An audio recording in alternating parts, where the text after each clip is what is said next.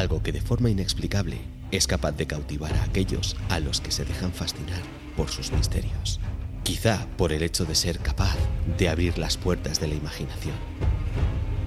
¿Eres una de esas personas? ¿O quizá fuiste alguien al que le aburrió?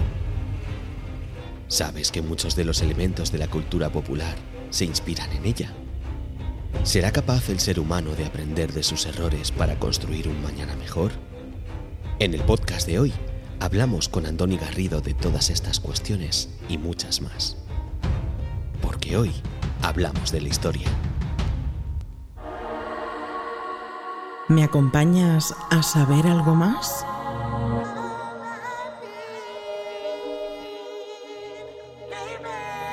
Te daremos las respuestas más ingeniosas y cautivadoras a las preguntas más interesantes.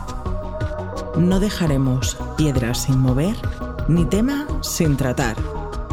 Desconecta, disfruta y prepárate para escuchar las voces del lado oscuro.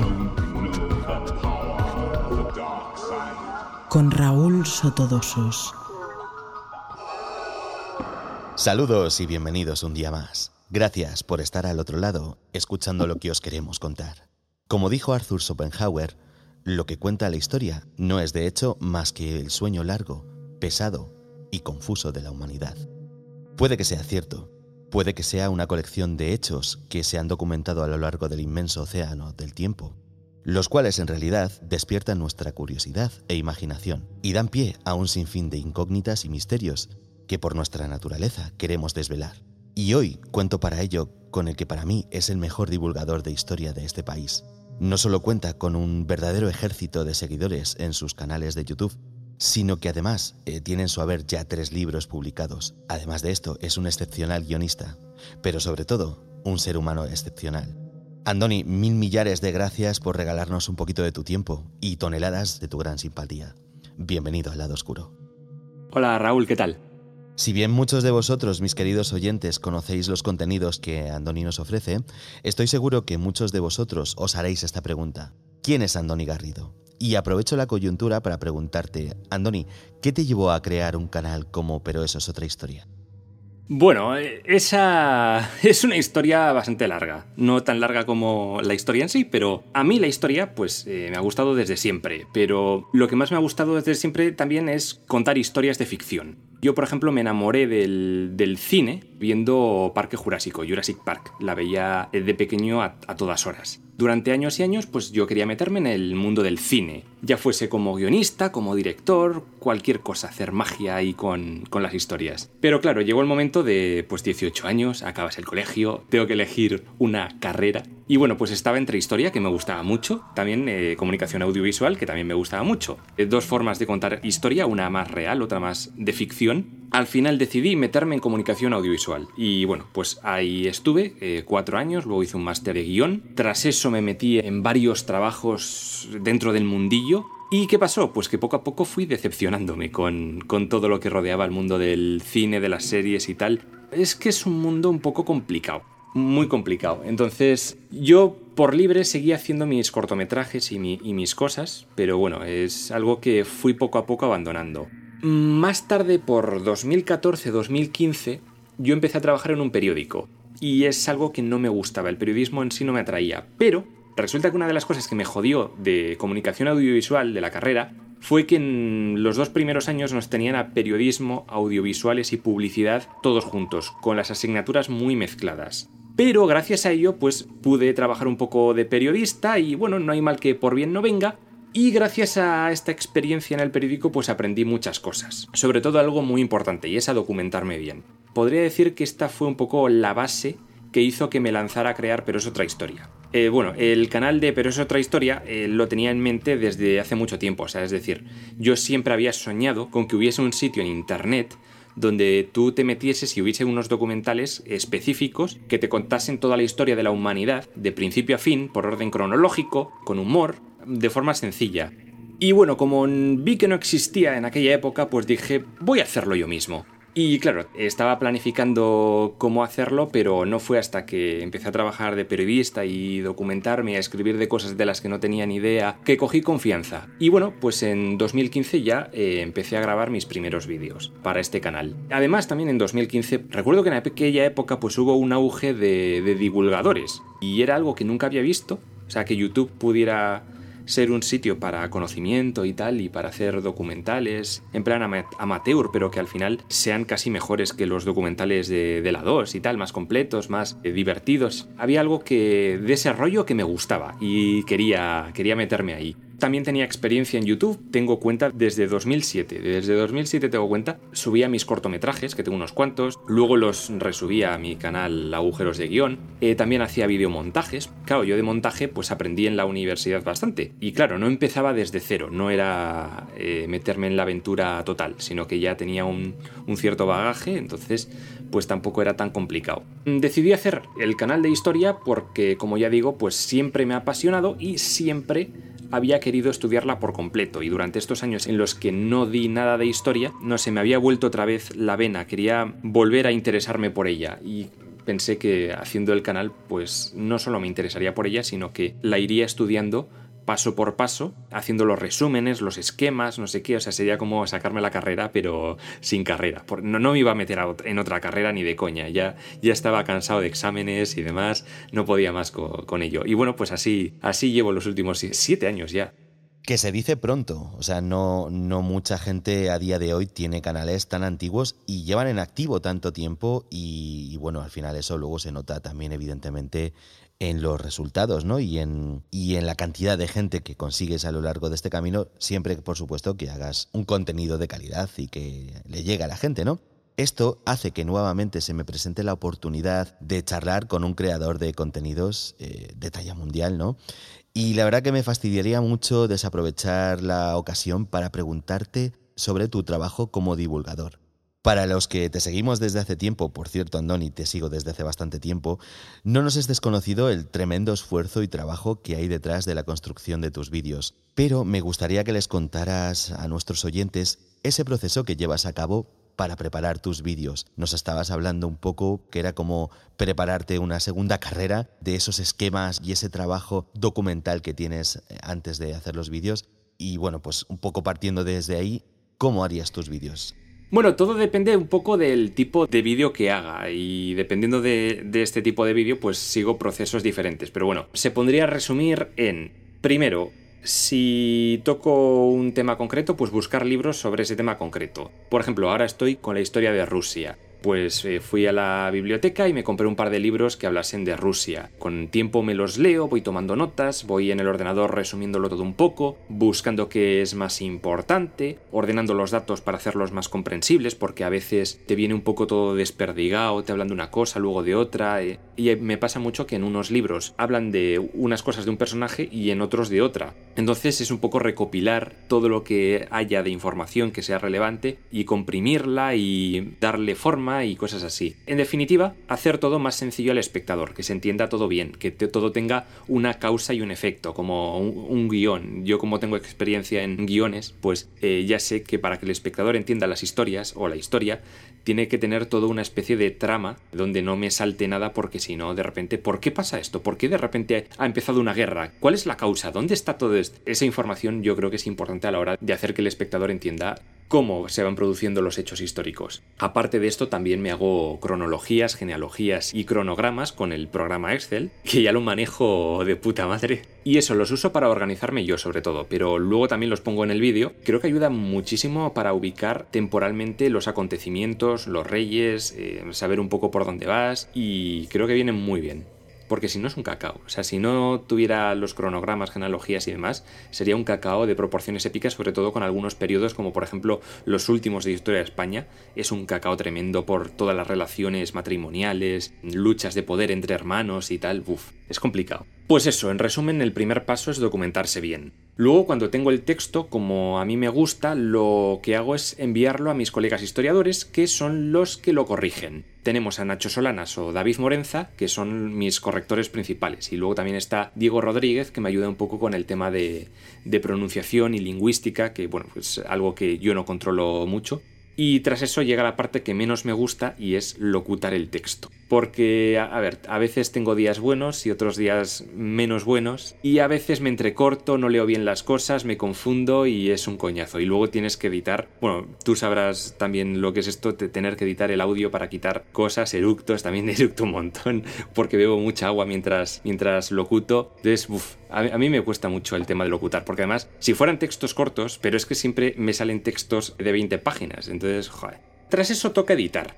Con la edición me lo suelo pasar un poquito mejor, pero también la búsqueda de imágenes a veces puede hacerse un poquito ardua. Me estoy acordando, por ejemplo, de, de, la India, cuando hablé de la India, en la que por mucho que busques en Google imágenes de la India antigua, tanto en Internet como usando la Wikipedia para buscarlo en el idioma original en, en sánscrito y demás, prácticamente no hay contenido y es complicado. Por eso también suelo mirar documentales, películas, series, videojuegos, cómics, recreaciones. Busco todo el contenido eh, popular que haya de, de ese tema y con ello pues hago pues los montajillos. También coloco mapas, hago las animaciones sobre estos mapas para que se vean los personajes moviéndose, que creo que es un toque visual que le sienta muy bien. Eh, luego siempre pongo textos diciendo en esta imagen eh, pasa tal cosa y la fecha, la fecha de los acontecimientos. Soy un forofo de las fechas. Me gusta todo también organizarlo por, por orden cronológico, para que esté todo con las fechas correctas. Eh, luego también le añado efectos de sonido de Warcraft 2, que también le da un toque interesante. Y bueno, pues en total suelo tardar unas dos semanas más o menos en hacer un vídeo. Por ejemplo, en mi otro canal, Agujeros de Guión, tardo muchísimo menos, porque son vídeos pues menos complicados. Pero también es verdad que es un canal que actualizo poquito porque no me da la vida. El canal que realmente me llena es el de historia, pero a veces también es el que me hace sufrir en ocasiones. Madre mía, dos semanas es una, es una verdadera locura, pero bueno, un poco en función de lo que nos estás contando, me parece hasta poco, porque ya solamente la parte de documentación me parece una verdadera locura, o sea, es algo que, que si ya de por sí tus canales ya son conocidos por, bueno, pues por la simpatía que irradian y por, y por la calidad que ofreces en tus vídeos, pues es, es, algo que todavía te da más méritos si, si cabe, Andoni. Una pregunta que ya es recurrente en Voces del Lado Oscuro para aquellos de mis invitados que cuentan, bueno, pues con el apoyo de muchas personas, es ¿qué me puedes contar de tu comunidad? Pues yo creo que tengo una comunidad muy maja. Eh, llena de gente fantástica que comenta siempre en los vídeos con humor y también aportando datos adicionales interesantes de cada vídeo. Suelo leer los comentarios algunas mañanas eh, mientras me, despejo y la verdad es que algunos te alegran el día. Y eso, eh, me alegra mucho que, que, el canal sirva a mucha gente para aprender y divertirse, a sentir curiosidad por el mundo y, y todo eso, me parece muy bonito. Y bueno, haters también tengo, pero creo que también son gente que encuentra mis vídeos de forma random por internet y se queja de la teoría de la evolución y cosas así pero también son muy divertidos. De hecho, la sección de leyendo comentarios What the fuck se ha vuelto muy popular. Dan fuerza para seguir haciendo vídeos nuevos cada dos semanas y, o, más. El otro día puse un, un, comentario en Twitter muy bonito que me habían dejado y afortunadamente pues son la mayoría. Qué maravilla, la verdad es que es de esas cosas que como tú dices te, te alegran el día y te hacen ver que tu trabajo y tu esfuerzo ¿no? Me, merecen la pena. Bueno, pues ahora que conocemos un poquito más la, figura del youtuber y, y la figura del, del, divulgador, hablemos un poquito del tema que le pone nombre al podcast de hoy. Y es que es curioso, Andoni, cómo la historia es odiada por muchos y amada por otros. En mi caso personal, debo decir que desde el colegio siempre he adorado la historia, no te voy a engañar. Quizás seguramente por el hecho de que en casa tenía a mi señor padre, que no solamente era un fan de la misma y un friki de anterior generación, sino que además eh, desde bien pequeño pues me enseñó, motivó e inspiró ese amor por la lectura que conservo hasta el día de hoy. Y te quiero preguntar, ¿crees que le gusta la historia a la gente? Y quizá lo más interesante, ¿qué crees que tiene la historia para fascinar tanto a la gente que le gusta? Te voy a contar algo. Tuve una temporada hace, hace ya varios años en la que di clases a chavalitos y me encontré con que nadie de esa clase amaba la historia. O prácticamente nadie. ¿Por qué? Ni puta idea. A todos les parecía aburrida. Yo, en mi colegio, tuve la suerte de tener buenos profesores en esta materia y, bueno, creo que por eso acabó gustándome. eh, también creo que, fue porque me aficioné a, las películas de Indiana Jones. O sea, pasé de Jurassic Park de Steven Spielberg a las de Indiana Jones también de Steven Spielberg. Y claro, es que también me aficioné a los mitos y leyendas en general. Esto es algo de lo que me he dado cuenta hablando con, otros colegas que están en el mundo de la historia. Y es que eh, muchos comienzan a amar la historia desde pequeños no por la historia en sí, sino por mitos y leyendas asociadas a esta. Es decir, más con el mundo del oculto, el misterio, etc. Y, no es algo que vea mal. Lógicamente, cuando creces eh, hay que volverse más crítico y, demás. Saber que estas cosas pertenecen un poco a la, ficción de pueblos antiguos, pero, pero no sé, es algo que me parece curioso.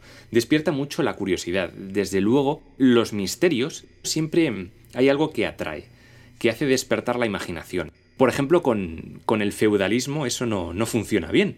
es que el feudalismo es, un poco así, es un poco sosillo, pero, pero con, el tema de, de, misterios, de ciudades perdidas y demás, eh, a la gente le, flipan, o dioses y tal. En mi caso, yo de pequeño jugué a Indiana Jones y el destino de la Atlántida, un, un jueguito así de LucasArts muy, muy bonito. Fue este mito de la Atlántida la que hizo que, comenzara a leer cosas de historia de la antigua Grecia. Me despertó la curiosidad de, querer saber más. Y en mi tercer libro, Colega, ¿dónde está mi urbe? hablo pues de diferentes mitos de ciudades perdidas, algo que, como ya te digo, me apasionaba de niño. Con este libro buscaba un poco volver a mis raíces, a mi infancia, cuando, cuando me metía en ese internet primitivo a buscar pues información de lo que hubiese. Yo me divertí investigando mucho para este libro y han salido cosas que desconocía completamente y que me han dejado alucinado. Como por ejemplo asesinos psicópatas que se inventaban ciudades perdidas en la selva para cargarse a gente, eh, conspiraciones como yo que sé, la Tierra Hueca o, el ocultismo nazi, el marcianadas, eh, diferentes teorías del origen de la vida en el planeta, que todos son magufadas pero yo me lo paso pipa con ellas, pues analizándolas, desgranándolas y sobre todo en este libro pues eh, lo que intentaba hacer era buscarles el sentido, en plan, ¿por qué alguien se inventaría estas historias? ¿Qué existe detrás de este mito? ¿Podemos relacionarlo con algún evento real? Por ejemplo, el tema de los diluvios universales. Me encanta eh, buscar eh, a ver si hubo en el pasado alguna inundación que pudiera dar origen al mito y tal. Sé qué. Ese tipo de cosas son las que me interesan bastante. Efectivamente, además eh, creo que has dado un poco con el punto clave, ¿no? Que es el hecho de cómo muchas culturas, ¿no? Así antiguas y, civilizaciones, bueno, obviamente ya perdidas, eran capaces como de transformar, ¿no? De alguna manera hechos mundanos, como podía ser, por ejemplo, una inundación o una riada, el diluvio universal, les acabó la tierra, la mierda, todo siempre ha sido algo que me ha parecido fascinante y que me ha parecido súper curioso, ¿no? Y yo creo que, que, en este sentido te doy bastante la razón, ¿no? De que es como un poco el denominador común de lo que le atrae a la gente en realidad de, de, esa historia que para tantos es tan aburrida, ¿no? Como nos comentabas antes, eh, Andoni. Y bueno, eh, si te tuviera que decir mi parte favorita de la historia, la verdad que me pondrías en un, en grave apuro, pues tengo culturas y hechos históricos que me alucinan por igual y que a la vez no tienen nada, pero nada que ver. Desde, por ejemplo, toda la cultura celta, mm, me flipa también, por otro lado, las culturas precolombinas, me alucina todo lo que tenga que ver con Oriente y Japón y demás. Pero en este caso el invitado eres tú, así que me toca a mí ponerte en este aprieto. Así que Andoni, ¿cuál dirías tú que es tu parte favorita de la historia y por qué? A, mí la verdad es que me gusta todo, pero hay un periodo en especial que me llama mucho la atención, y esa es eh, la guerra de los diádocos.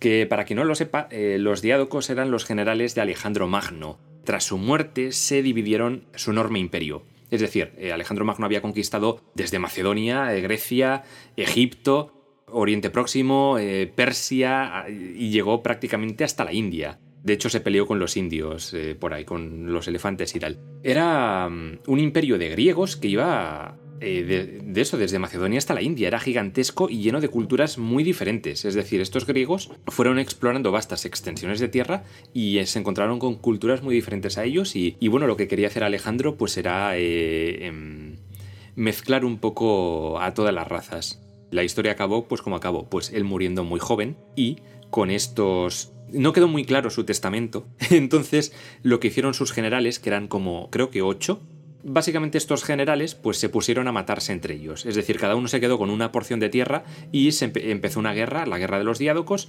donde estos tipos pues empezaron a machacarse y básicamente la historia esta es un juego de tronos con generales para hacerse con el control de todo.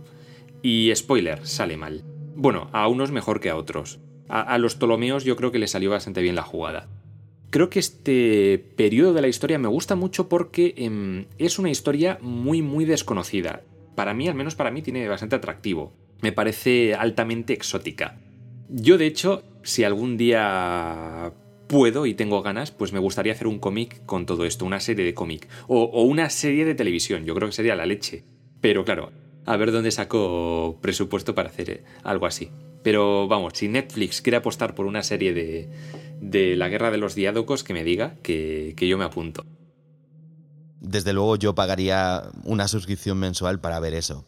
Y además has entrado en, un tema que quería ahondar contigo precisamente. Nos comentabas el tema del videojuego de Indiana Jones, nos eh, comentabas las películas ¿no? de, de, Steven Spielberg. Por cierto, mis queridos oyentes, no olvidéis pasaros por el canal y echad un vistazo al podcast que hicimos con Berto sobre el querido Spielberg para que lo disfrutéis y sepáis un poquito más de su vida. Y bueno, como te estaba diciendo, al final estos son como pequeñas connotaciones que derivan siempre a lo que sería la cultura popular.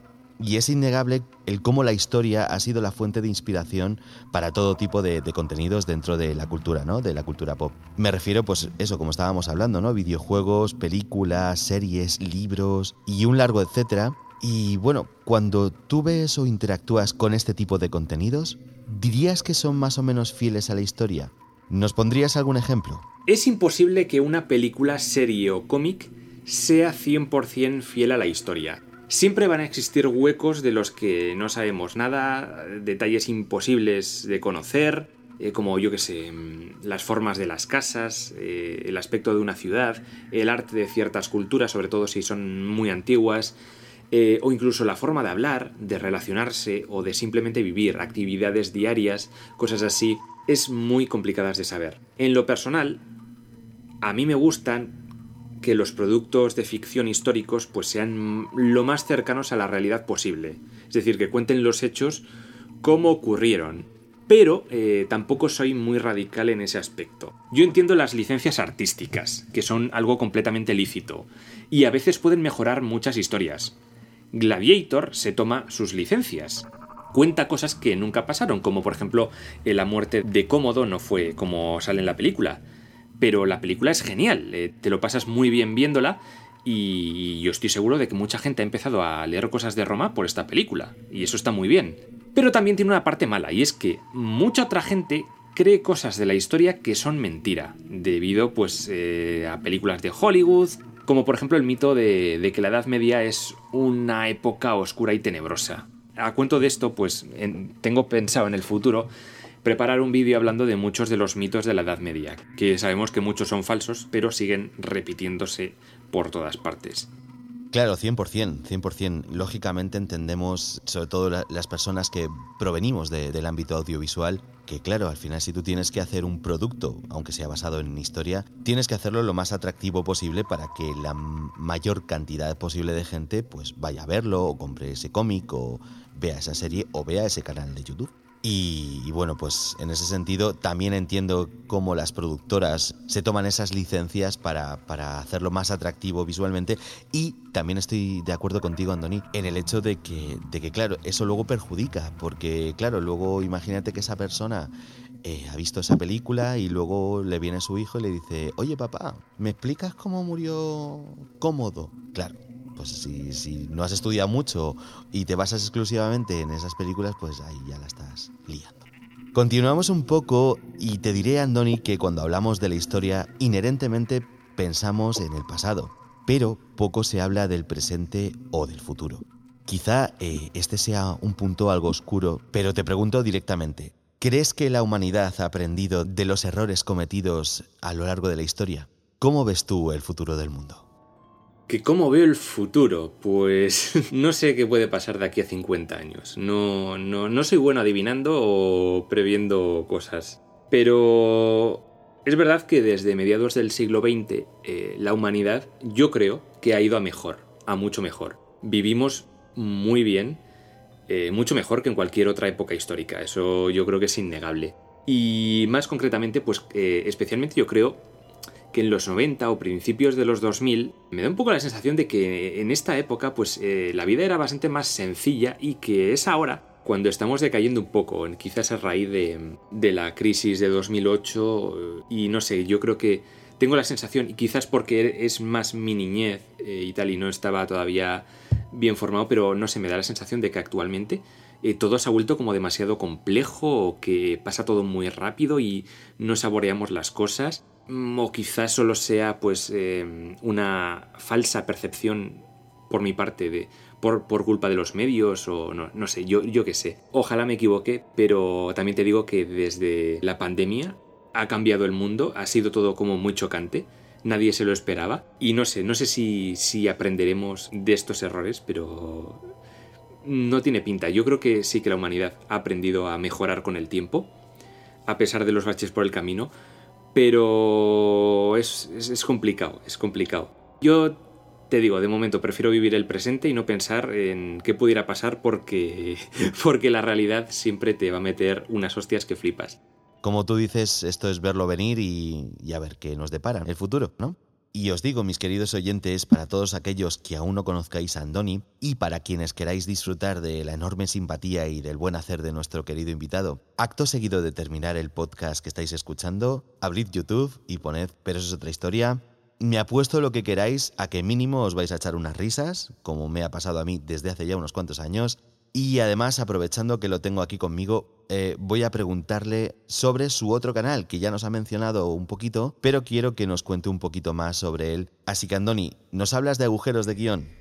Claro, eh, sí, eh, Agujeros de Guión es mi segundo canal. es un canal donde hablo pues de los agujeros de guion de las películas, las incoherencias y cosas sin sentido que tienen algunas películas más populares. Pues todo ello contado con mucho humor, memes y demás. Es un canal que tampoco me tomo muy en serio, aunque la gente se enfada si me meto con los Vengadores o con su peli favorita. Y bueno, lo creé básicamente para divertirme y parar un poco de tanta historia, que en ocasiones pues puede ser un poco agotadora. No lo actualizo mucho y encima eh, me llegan constantes reclamaciones de copyright, bloqueos, me quitan la publicidad, me ponen restricciones de edad y al final pelear con eso es un poco coñazo. La mayoría de veces se resuelve todo a mi favor, pero otras veces pues no. Y al, final pues llega a ser muy frustrante, porque tengo que estar modificando el vídeo. A veces tengo que renderizar 10 veces el vídeo, resubirlo otras 10 veces. Es un coñazo, pero bueno, es lo que hay. Voy a aprovechar para hacerte una pregunta más. ¿Tienes como alguna clase de ranking personal dentro de todo tu contenido del que has hecho a lo largo de este tiempo tus vídeos favoritos, ya sea de, agujeros de guion o pero eso es otra historia? Pues mira, los vídeos a los que más cariño les tengo, pues el de la peste negra yo creo que fue un antes y un después en el canal, que además lo, lo subí hace 10 meses. Es verdad que hubo una versión que la subí hace un año, la versión antigua, pero luego hice una versión extendida. Pero fue hace un año. Además lo subí durante la pandemia y tuvo un éxito que flipas, es decir, todos los, eh, el canal empezó a crecer a saco a partir de ese vídeo. Actualmente tiene 5,3 millones de, visualizaciones. Y es uno de los vídeos del que más orgulloso estoy, me quedó guay, eh, todo bien explicado tal.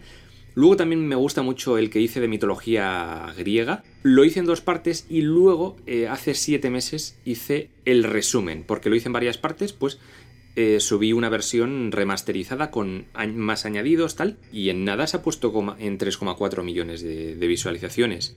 También el vídeo de bestias medievales mitológicas, que también tiene un par de millones de visitas, también me gusta mucho cómo me quedó. El del Sacro Imperio Romano Germánico, la historia de Inglaterra, el de las cruzadas, que al final es un mix de varios vídeos, pero mm, me quedó bastante bien metido todo. También el, el vídeo del código da Vinci, no iba a hacerlo, pero fue una colaboración que me dijeron, oye, vamos a hacer algo de Da Vinci y tal. Y dije, joder, pues voy a hablar un poco de, qué es realidad y qué es ficción en el código Da Vinci. Y joder, ese vídeo lo petó, lo petó muy fuerte. Y también estoy súper orgulloso de los vídeos que estoy haciendo de, de historia de España. Son siete partes, desde la antigüedad hasta la Edad Media, hasta los Reyes Católicos, y dura ocho horas, pero es eh, toda la información que tengas que saber de historia de España medieval y antigua está ahí. O sea, eh, no me dejé prácticamente nada. La historia del Japón feudal me gustó muchísimo hacerla, me costó mucho pero me gustó mucho tocar ese tema porque tenía mucha curiosidad. Eh, acabo de subir también la versión recopilatoria de, Historia de Roma, que también me lo ocurre mucho para explicar todo en detalle, sin saltarme ningún emperador. Hablo de todos los emperadores, aunque sea un poquito, están todos también. La historia de la Biblia, que creo que es un tema interesante, eh, el origen de las letras, la evolución de las armas de asedio también es un vídeo que considero que es bastante interesante. Historia de África, una historia que, de la que muy poco se sabe, pero que, África tenía imperios y, reinos muy potentes, muy ricos, antes de que llegaran los eh, colonos europeos. Es, una historia también fascinante. El vídeo de, culturas precolombinas, los mayas, los aztecas, los incas, el antiguo Egipto, es que me gusta todo, me gusta todo. Qué maravilla. He de decir, como fan de tu contenido, que a mí también, pero te tengo que decir que una de las cosas que más me fascinan de, tu canal es como vídeos que estabas comentando de horas, yo qué sé, de una hora y media o de cinco horas o de ocho horas, tienen millones de visualizaciones. Eso es, queridos oyentes, dificilísimo en YouTube, porque la gente, primero, no aguanta. Por otro lado, como son recopilatorios de, de todos sus vídeos, no cansa. Entonces, me parece fascinante, de verdad que sí. Bueno, querido Andoni, tristemente pues ha llegado el final de nuestra historia, pero eso sí, espero que sea solo un punto y seguido y que tenga la oportunidad de volver a charlar contigo en el futuro. Antes de terminar, eso sí, me gustaría preguntarte sobre tus proyectos personales futuros. ¿Qué le depara el futuro a Andoni Garrido? ¿Qué nos ofrecerá próximamente? Pues aparte de los canales, eh, proyectos personales tengo unos cuantos, demasiados diría yo. Por eso nunca tengo tiempo de nada. Siempre estoy metido en mil movidas y, claro, me agobio y suelo tener ansiedad. Pero bueno, en el fondo también me gusta hacer este tipo de cosas. Ojalá, ojalá el día tuviese más horas. Pues mira, eh, ahora para la esfera de los libros, que es la editorial con la que he publicado mis tres libros, que son Imperios y Espadazos, Agujeros de Guión y Colega, ¿dónde está mi urbe? Ahora estamos preparando un cuarto y es de mitología griega. Y Virginia Berrocal, mi ilustradora de confianza, pues se va a encargar de las ilustraciones, igual que hizo con el libro de Ciudades Perdidas, el de Colega ¿Dónde está mi urbe? También tengo una novela acabada, que a ver si publico un día de estos, que se titula Adrosaurópolis. A mí me gusta definirla como un thriller de espionaje y aventuras con dinosaurios en un mundo medieval. Súper loco todo. Y finalmente, si vistes mi último vídeo de agujeros de guion, el de Maligno, pues ahí expliqué que justamente cuando hice el máster de guion, pues escribí un guion para una película que era jodidamente parecido a esa película, Maligno. Y bueno, pues eh, en el vídeo expliqué un poco que, que ya que estaba esta situación así, pues que decidí lanzarme para que el, el guion no estuviese otros 10 años en un cajón cogiendo polvo, pues me lancé y dije, oye, busco ilustrador Así que escribidme a este correo y a ver si convertimos esta historia en cómic y así le saco alguna utilidad, porque es que tengo muchos guiones eh, que no hago nada con ellos y que creo que están bien, que podrían tener un recorrido más así y bueno, pues ahora que puedo, bueno, eh, sería llenarme más trabajo y tal, pero, pero bueno, que podría ser algo interesante. Y bueno, pues eh, a partir de, de este vídeo me han llegado más de 200 propuestas dibujantes pasándome sus, sus portafolios y tal, acojonantes todos, muy buenos. Y bueno, pues ahora de, esos casi 200, pues tengo que elegir a la persona ideal para, para esta historia en concreto, que no sé cuánto me llevará elegirla, pero espero que sea poco tiempo. Pero bueno, a ver qué sale. Y ahí estaremos todos los que te seguimos para, apoyar todos tus contenidos y seguir disfrutando de, tu maravilloso arte. Y bueno, pues decirte, Andoni, una vez más me reafirmo en que esta locura de proyecto a la que llamé Voces del Lado Oscuro ha sido una de las mejores decisiones de mi vida, no solo porque me permite hacer aquello con lo que disfruto, sino que además me permite conocer y hablar eh, con gente tan maravillosa como tú el decirte que ha sido un placer ni se acerca a lo que realmente siento. Tenerte hoy con nosotros compartiendo tus conocimientos e inquietudes ha sido algo que de verdad recordaré siempre Así que gracias de nuevo por dedicarnos un ratito de tu tiempo y gracias por hacer que siga amando aquello que hago. Así que un abrazo y hasta siempre.